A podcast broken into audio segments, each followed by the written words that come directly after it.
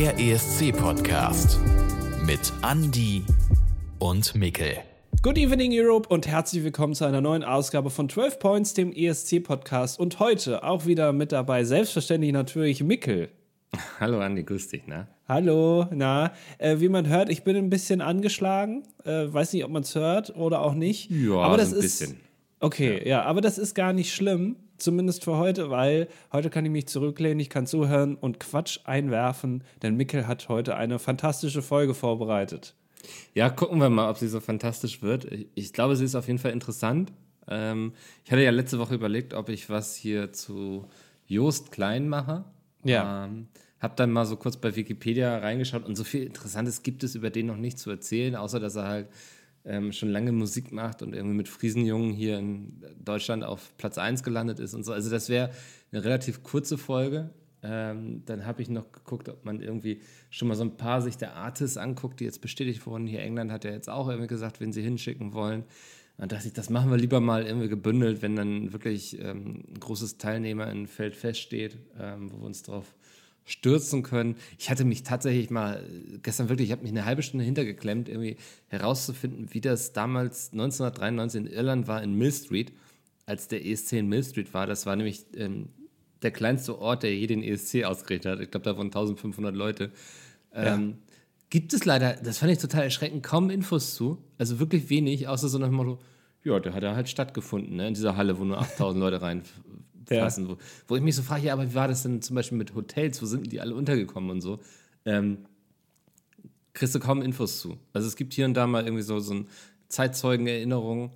ähm, aber das ist auch mehr so, ja, war halt krass für uns, so nach dem Motto. Ne? Aber es, also wie sie das umgesetzt haben, leider habe ich da noch nichts gefunden, aber das ist ein Thema, auf das habe ich tierisch Bock und ich glaube, äh, mit ein bisschen mehr Zeit, ich werde da vielleicht nochmal irgendwie in irgendwelche Archive gehen oder so beim Ja. NDR. Oder wir müssen da mal hinfahren und uns Ja. das mal vor Ort angucken und Ja. dann auch Leute interviewen und so, weißt du? Ich, ähm, ich war ja jetzt ja dieses Jahr in Irland, ich war tatsächlich in der Nähe. Also Ach, ja, Ja. dann hättest du mal mitdenken. Ja, das ist wirklich vertane Chance und es gibt da auch irgendwie vor Ort noch so ein, so ein ich will nicht sagen Museum, ne, aber so ein, irgendwie in so einem Touristencenter oder so, so, ein, so, ein, so eine kleine Infotafel irgendwie, die so daran Ja. erinnert. Und also es hat auch dem Ort nachhaltig geholfen, touristisch. Ähm, Leute sind hingefahren, haben sich das angeguckt. Ähm, an sich eine total verrückte Sache, aber das äh, ist es noch nicht heute. Das wird euch irgendwann mal ähm, erwarten, aber noch nicht heute. Ich dachte, was können wir denn heute machen? Ähm, es, ist, es steht Weihnachten vor der Tür, deswegen dachte ich, ähm, damit haben wir jetzt alle genug zu tun, deswegen nichts Weihnachtliches. Fällt beim ESC auch recht einfach, weil er nichts mit Weihnachten zu tun hat. Ich dachte, wir, wir gucken uns mal eine der ganz großen ähm, vom ESC an, also der ganz großen unserer Zeit, die Grand Dame. Hast du eine Idee, um wen es gehen könnte? Lena nochmal? Nee. nee, das, so lange machen wir den Podcast noch nicht, dass wir sagen können, jetzt lohnt es sich ein Thema auch ein zweites Mal zu beackern. Nee, Ja. es geht heute um äh, Lorraine. Ja, die 2023 Siegerin vom ESC. Genau. Und 2012, also ähm, ich glaube, Johnny Logan lebt noch, ähm, aber sie ist eine von zwei Personen, ähm, die bisher es geschafft haben, zweimal den ESC zu gewinnen. Und ich glaube, sie ist die womöglich größte aktuelle Künstlerin auch des ESCs, also die irgendwie den größten Stempel aufgedrückt hat und mit Euphoria auch irgendwie diese, die ESC-Hymne unserer Zeit geschrieben und gesungen hat. Ähm, und dann dachte ich, mal gucken, wer Lorraine so ist, was hat sie gemacht und vor allen Dingen ähm, fand ich ganz spannend zu sehen und äh, in mir ist dann mit der Zeit, mit der Recherche auch so eine Erkenntnis gewachsen. Die werde ich natürlich erst am Ende verraten. Ähm, aber ich habe eine Vermutung zu Lorraine. Und das, wie gesagt, das erzähle ich am Ende, aber es war ganz spannend zu sehen, wie sie ähm, rund um den ESC gewirkt hat. Okay, ja, das klingt auf jeden Fall spannend. Ich bin gespannt. Ja, wir fangen mal erstmal wieder, ich sag mal, mit, den, mit dem Standardteil an. Sie wurde 1983 als to Tochter marokkanischer Eltern in Stockholm geboren ähm, und nahm 2004, also im Alter von 21 wahrscheinlich, an Idol teil. Idol ist so ein bisschen das schwedische DSDS im Grunde. Ja, also ja. Da, da sehen wir wieder, ne, irgendwie es geht nicht, ohne dass man an so einem Wettbewerb teilgenommen hat, sonst wird man beim ESC nichts. Ja, nee, das ist wirklich auffällig, gerade auch in Deutschland jetzt beim Vorentscheid, wenn man sich anguckt, wer da so alles hingehen soll. Mittlerweile kommen sie dann von Voice of Germany, Ja. weil DSDS mittlerweile dann mehr nur noch Schlager produziert scheinbar, ich weiß es nicht. Aber äh, ja, das war damals schon so und ist heute dann irgendwie immer noch so. Genau. Ähm, sie schied im Viertelfinale aus, ähm, gewann also nicht, hat dafür nicht gereicht. Eigentlich auch lustig, dass sie dann später zweimal den ESC gewinnt. ähm, aber es, es, war für sie so ein bisschen der Startschuss, irgendwie Musik zu machen. Also veröffentlichte dann im Anschluss auch so die ersten Singles und so und war als Moderatorin bei TV 400. Ich würde jetzt so gern sagen können, was TV 400 ist, vielleicht irgendwie der schwedische Pendant zu, keine Ahnung, Sat 1 oder so. Aber als ich TV 400 gegoogelt habe, ähm, habe ich keine Infos zum Sender bekommen, sondern einfach nur zum äh, Thielbürger Vertikutierer, der, der auch TV 400 heißt. Also. Das ist natürlich, wahrscheinlich ist es das nicht. Ich frage mich da nur, weil ProSieben hatte mal so eine äh, Aktion, dass sie gesagt haben, ProSieben auf die 7, weil damals noch sehr wichtig war, auf welcher Position du einen Fernsehsender einsortierst, privat zu Hause, damit du den natürlich mit einem Tastendruck direkt erreichen kannst. Und sie wollten halt ProSieben auf die 7. Ob dann TV 400 gesagt hat, auch TV 400 auf die 400, dass du dann 400 eintippen musst, um den Sender direkt zu sehen, das wäre wär bequem. Also irgendwie ein schlechter Name, finde ich hilft nicht. Und hat RTL 2 auf die 2 dann gemacht, oder? Na, das so kreativ waren sie nicht, das war schon immer das ZDF. Da haben sie sich okay. nicht so Gedanken gemacht. Ja. Nee, da kommst du nicht dran. Ne? Das erste ist nee. ARD, das zweite ZDF und das dritte ist dann der lokale öffentliche, also bei mir NDR. Genau, ja. ja. Das ist das Gott gegeben und das lässt sich auch leider nicht ändern. das ist in die Fernbedienung eingebrannt. Genau, die kann man auch nicht ändern. Das nee. ist einfach so. Hier bleibt alles so, wie es ist. genau. Ähm, besonders spannend fand ich, ähm, dass Lorraine eigentlich schon 2011 beim ESC dabei sein wollte.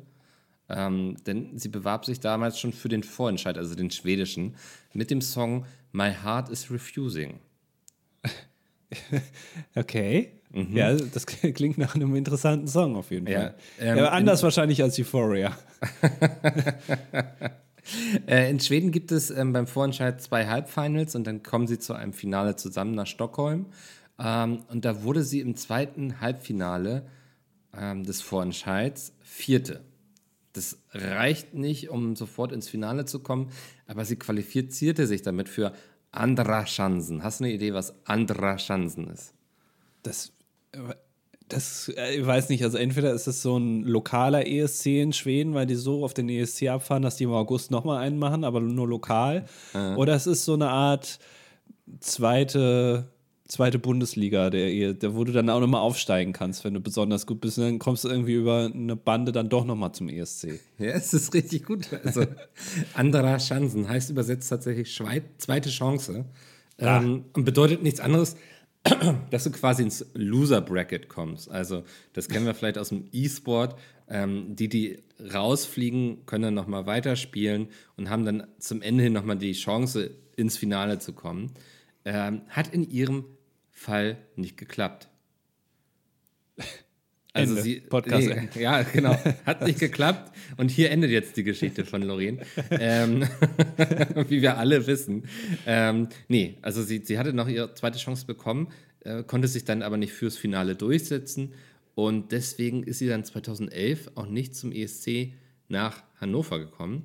Aber ähm, hier ging es jetzt schon so langsam Nein, nicht nach Hannover, nach Düsseldorf. Mikkel. Nach Düsseldorf. Wieso bin ich denn immer bei Hannover? Das Weil Lena aus Hannover kommt. Ja, aber jedes Mal. ähm, aber ähm, sie hat sozusagen den Grundstein ihrer ESC-Karriere gelegt, denn ihr Song chartete anschließend auf Platz 9 in den schwedischen Charts.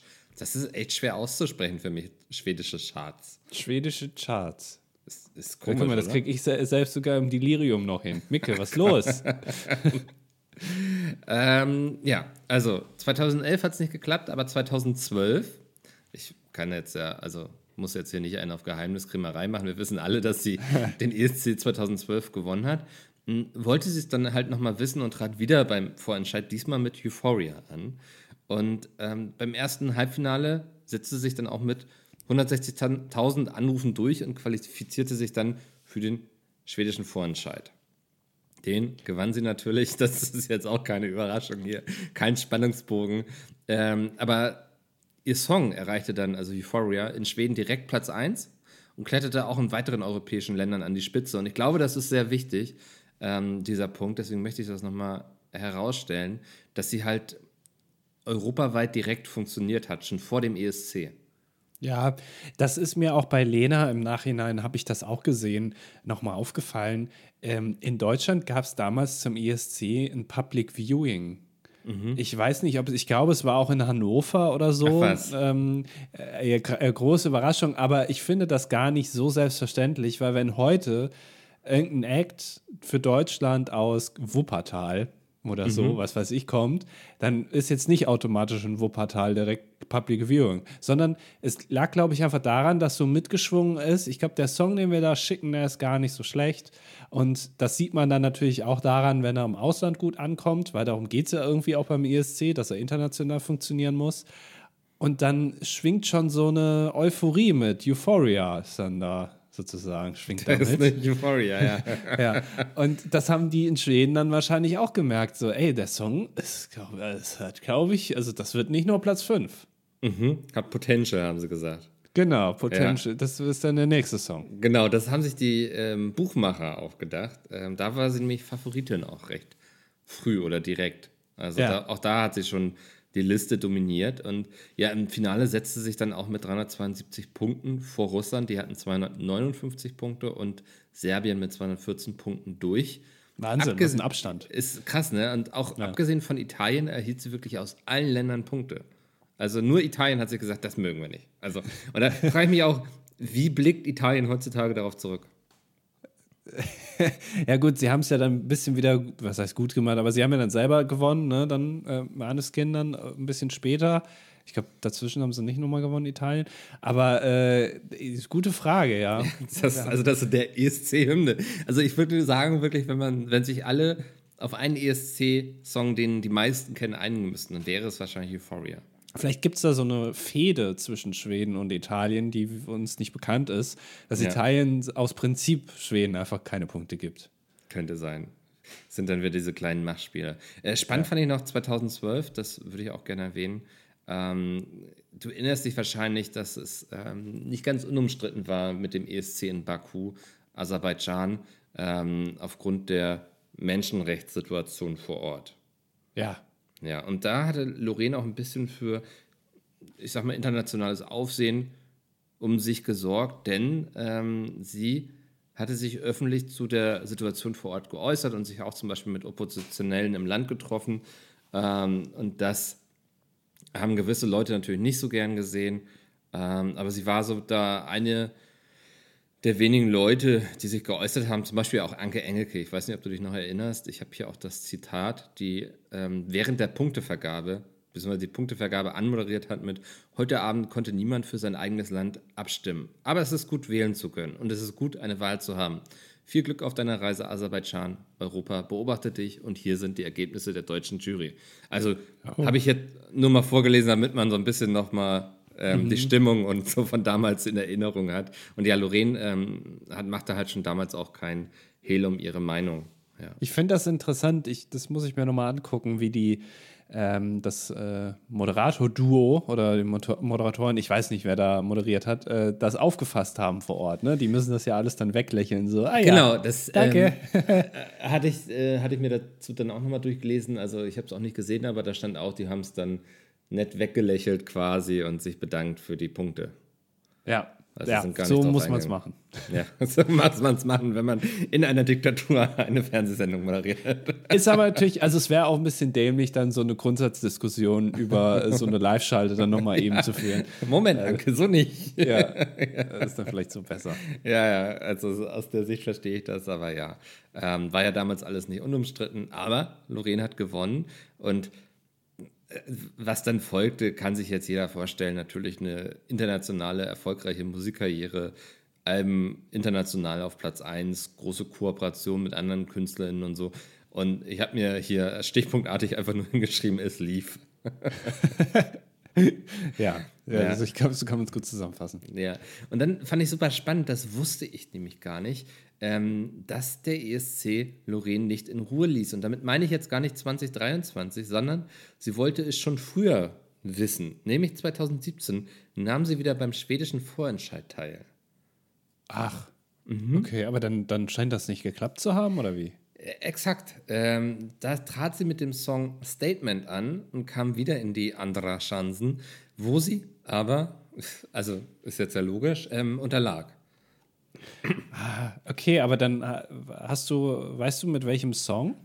Also er heißt Statement. Ähm, okay. Genau. Das Ähm, klingt jetzt nicht so, nicht so Jubelsong-mäßig. Ja. So wie das jetzt, genau. Ja, ich muss mal so, immer eine Tür und notiere die So Zeit. ungefähr ist Euphoria und das, so klingt Statement jetzt auf jeden Fall nicht. Ähm, und für euch zur Einordnung, äh, ESC 2017, das war der, den Portugal mit Salvador Sobral gewonnen hat. Ja, Ähm, ja. ja. Für Deutschland trat damals Levina an und, muss man sagen, die erreichte immerhin den vorletzten Platz. Immerhin. Ja. Also, ist ja schon mal ein kleiner Erfolg. Ein Mini-Erfolg.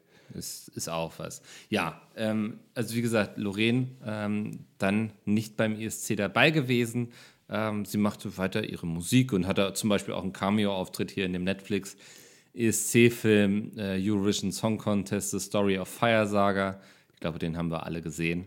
Ähm, hat dann bei der schwedischen Variante von Sing meinen Song mitgemacht. Ähm, genau, hat so einfach irgendwelche weiteren Projekte verfolgt bis 2023. Ja, da, Da- wissen wir jetzt ja, da ist wieder was passiert. Genau, da ähm, hatte sie plötzlich den Song Tattoo und trat wieder ähm, beim schwedischen Vorentscheid an. Und naja, qualifizierte sie sich dann auch fürs Finale des Vorentscheids. Ähm, schon vorher startete der Song dann auf Platz 1 in den schwedischen Charts und sie gewann das schwedische Finale. Das ist sehr viele Sch-Laute heute. Ja, Ja. ähm, ich glaube, ich muss dann auch gar nicht groß erklären, ähm, wie das damals dann, also damals vor ein paar Monaten geendet ist beim ESC. Wir erinnern uns alle noch viel zu gut. Ich, mir tut es immer noch ein bisschen weh im Herzen. Ich hätte es dieses Jahr wirklich Finnland gegönnt. Ähm, ich will damit nicht sagen, dass Lorraine irgendwie eine schlechte Künstlerin ist oder es nicht verdient hätte, aber irgendwie, ich habe Finnland mehr äh, geführt. Aber äh, die Realität ist, Lorraine hat gewonnen, gehört damit zu zwei Personen auf dieser Erde, die zweimal den ESC gewonnen haben. Ja, ähm, also äh, auf erstmal hat sie eine hundertprozentige Winrate. Ne? Also wenn sie beim ESC antritt, dann gewinnt sie auch. Exakt, ja. Das ist allein ja auch schon mal eine krasse Leistung. Ich weiß nicht, ähm, ob, ob sie da alleine ist, sozusagen, mit dieser hundertprozentigen. Naja, ich glaube. Wahrscheinlich. schon, äh, also ich meine, wahrscheinlich gibt es noch andere, nämlich KünstlerInnen, die einmal beim ESC Ja, angetreten gut. sind und gewonnen haben. Ja, gut, das äh, mag natürlich sein. Äh, Die mehrfach angetreten sind, so müsste man es einschränken. Ja. Ähm, aber ich fand auch, ähm, Tattoo, der Song ist, also für mich als Laien, ähm, ist schon ein bisschen, hört man Euphoria da auch raus. Also es ist so von, von der Machart ein etwas ähnlicher Song. Äh, wenn jetzt wahrscheinlich Leute sagen, was redet der da? Ist ja komplett Quatsch. Aber ich finde, sie hat sich da so ein bisschen der Siegformel bedient Ja. die sie auch bei Euphoria angewandt hatte oder, oder die Leute, die den Song geschrieben haben. Ähm, ich war auch eher für Finnland, aber das ist auf jeden Fall kein schlechter Song. Also das ist auf jeden Fall ein Song, mit dem man den, e den ESC dann auch gewinnen kann. Vollkommen Ja. in Ordnung, ja. Aber ja, Finnland war eher, eher meins. Ja, ja ich, ich weiß gar nicht, ob man Lorena irgendwie vorwerfen kann, sie, ob sie formelhaft wäre oder ob das ihr Stil als Künstlerin einfach ist. So, ähm, ja, mein Song war es am Ende des Tages auch nicht. Ich glaube auch, dass Euphoria die größere ESC-Hymne ist und bleiben wird. Das ist, da lehne ich mich jetzt gar nicht aus dem Fenster, wenn ich das sage. Ähm, aber es ist schon spannend. Und das war eigentlich so unser kleiner Deep Dive zu Lorraine heute. Und ich habe ja am Anfang gesagt, dass in mir so eine Erkenntnis gewachsen ist, die ich noch am Ende mitteilen möchte. Vielleicht führt das jetzt hier noch zu einer kleinen Diskussion, zu ein paar Impulsen im Publikum. Das würde mich sehr freuen. ähm, nämlich, ich bin mir sicher, dass wir sie nicht zum letzten Mal beim ESC gesehen haben. Denn wenn man sich so ihren Werdegang anschau äh, anschaut, äh, sieht man halt, dass es sie immer wieder zum ESC gezogen hat. Also gar nicht erst 2012, sie wollte ja schon 2011 mitmachen, dann hat sie 2012 sogar gewonnen, dann wieder 2017, wo es nicht geklappt hat, jetzt 2023 hat es wieder geklappt. Ich glaube, wir werden sie nochmal sehen und ich kann mir vorstellen, dass Lorraine auch die erste Künstlerin sein wird, äh, die dreimal den ESC gewinnt. Echt, gabst du die tritt nochmal an und gewinnt dann Ich- sogar? Kann es mir sehr gut vorstellen, dass, also ich bin mir sicher, dass sie äh, auf jeden Fall beim schwedischen Vorentscheid wieder zu sehen sein wird, so in vier, fünf Jahren. Und ich kann mir auch vorstellen, dass sie es schaffen wird, weil sie, hm, ich glaube, diesen ESC so verkörpert oder für den ESC so sehr steht, wie nur wenige andere KünstlerInnen. Also sie wird so sehr damit assoziiert, sie hat eine riesen Fangemeinde. Und ich glaube, dass wir sie nochmal sehen werden, dass wir nochmal von ihr hören werden. Und ich glaube, sie wird es auch ein bisschen darauf anlegen, die drei voll zu machen und damit die erste Künstlerin zu sein. Und sich nicht mit Johnny Logan jetzt die zwei zu teilen. Ja, das kann natürlich sein. Also, was der ESC ja schon eigentlich, finde ich zumindest, ganz gut macht, ist diese ja, Hero-Pflege sozusagen, ja. dass eben Acts, die besonders waren, also ich erinnere da an äh, Dustin the Turkey, der ja auch noch mal eine kleine einer der ganz hatte. großen Helden. Ja, aber, aber immerhin, also ich meine, ja. der hat ja noch nicht mal äh, gut abgeschnitten, aber selbst der durfte noch mal beim ESC wenigstens in einem zweiten Halbfinale oder so noch mal für ein kurzes Interview äh, kommen, äh, reinkommen. Das heißt also, die Figur, die Person Doreen wird ja auf jeden Fall, egal ob sie noch mal antritt oder nicht, äh, hin und wieder nochmal stattfinden. Also ja. dieses, also 2024 auf jeden Fall wahrscheinlich allein dadurch, dass sie halt den ESC wieder nach Schweden geholt hat. Irgendwas wird sie da machen. Ähm, aber das kann gut sein, dass sie nochmal antritt. Das, da hast du schon recht. Ich, ähm, also sie wird ja wahrscheinlich, also so läuft es ja in der Regel, dass sie den ESC eröffnen wird. In der Regel, ja, genau. Ja. Also da, da, deswegen, da ist sie auf jeden Fall gesetzt, dass sie jetzt 2024 antritt. Das äh, ist sehr, sehr unwahrscheinlich, würde ich jetzt nicht sagen. Aber ja, wahrscheinlich in ein paar Jahren ja. äh, wird sie es nochmal versuchen. Sie wird da wieder ganz normal den Weg gehen müssen und nicht gesetzt werden wie in Deutschland Lena 2011, dass man sagt, äh, die singt auf jeden Fall nochmal, weil die hat es ja schon zweimal gewonnen. Mhm. Äh, das kann ich mir jetzt irgendwie nicht vorstellen. Aber ähm, ja, vielleicht, vielleicht macht sie es dann nochmal, wenn bis dahin die Musik, die sie macht, immer noch international gut ankommt. Das ist ja auch immer so eine Sache. Es verändert sich ja so ein bisschen. Je länger man wartet, desto anders wird so ein Wettbewerb. Vor, ja, vor 15, 17 Jahren hat man auch noch Schlager oder so, so etwas volkstümlichere Musik zum ISC geschickt und hat damit gewonnen. Das würde heute jetzt nicht mehr gehen. Ja, ja? das ist, ist richtig. Also, und ich denke auch, dass so jemand wie Jost Klein jetzt auch so ein bisschen Anfang einer neuen Generation beim ESC sein könnte. Ne? Also ja. ich glaube, man hat es letztes Jahr schon so ein bisschen mit Finnland gesehen und so. Und ich glaube, äh, die Länder könnten jetzt ein bisschen mutiger werden, ein bisschen jüngeres Publikum anvisieren. Das denke ich schon, weil der ESC ja auch immer jünger wird vom Publikum her. Ja, das ist auf jeden Fall so. Sie ist ja, äh, also ich glaube, so wie ich sie einschätze, würde ich schon sagen, dass sie das Potenzial dazu hätte, sich ja. da auch anzupassen oder auch ihre Musik so ein bisschen dem Wettbewerb anzupassen, was ohne dass sie sich verstellen muss. Ähm, aber äh, ja, ey, also ich, ja, ich glaube, das ist richtig. So vier, fünf Jahre noch warten, vielleicht gewinnt sie dann nochmal. Genau. Ja, das war's zu Lorraine heute. Danke, dass ich dir das erzählen durfte. Danke, dass ihr da draußen zuhört. Wenn es euch gefallen hat, schaut gerne mal bei uns bei Steady vorbei. Da gibt es äh, für ein paar Euro im Monat schon mittlerweile einige exklusive Folgen, wo ihr viel über den ESC mit uns zusammen lernen könnt. Ist ja für uns auch immer eine interessante Erkenntnis hier. Ja. Genau. Ansonsten freuen wir uns auch irgendwie über Bewertungen oder Weiterempfehlungen. Und ich glaube, wir hören uns das ja auf jeden Fall nochmal wieder. Wir werden uns nochmal wieder hören, ähm, aber wir sagen jetzt trotzdem schon mal schöne Weihnachtszeit, wenn ihr dann Weihnachten feiert oder genießt die freien Tage auf jeden Fall. Ja. Dann, äh, es stimmt, die nächste Ausgabe ist ja, wir kommen ja regulär am Dienstag. Das ist ja dann der zweite Weihnachtsfeiertag. Ne? Ja. Ich denke, da, werden, da wird wahrscheinlich keine Folge kommen. Nee, vielleicht, wir, vielleicht ja. müssen wir irgendwas vorziehen oder so. Haben wir, wir müssen mal gucken, ob wir noch irgendwas Interessantes für euch haben, oder? Und genau. Dann hauen wir das vielleicht früher raus, ähm, dass ihr das über die, weiß nicht, wenn ihr nach Hause fahrt oder so schon mal hören könnt. Genau, also behaltet den Feed im Auge ähm, ja. und dann hören wir uns allerspätestens, es ist ja dann nächstes Jahr schon, ne? Ja. Das ist ja Wahnsinn. Okay, also dann, dann kommt gut rüber, schöne Feiertage und dann hören wir uns wieder. Dankeschön, Mickel, und Dankeschön euch. Bis zum nächsten Mal. Bis dann, ciao.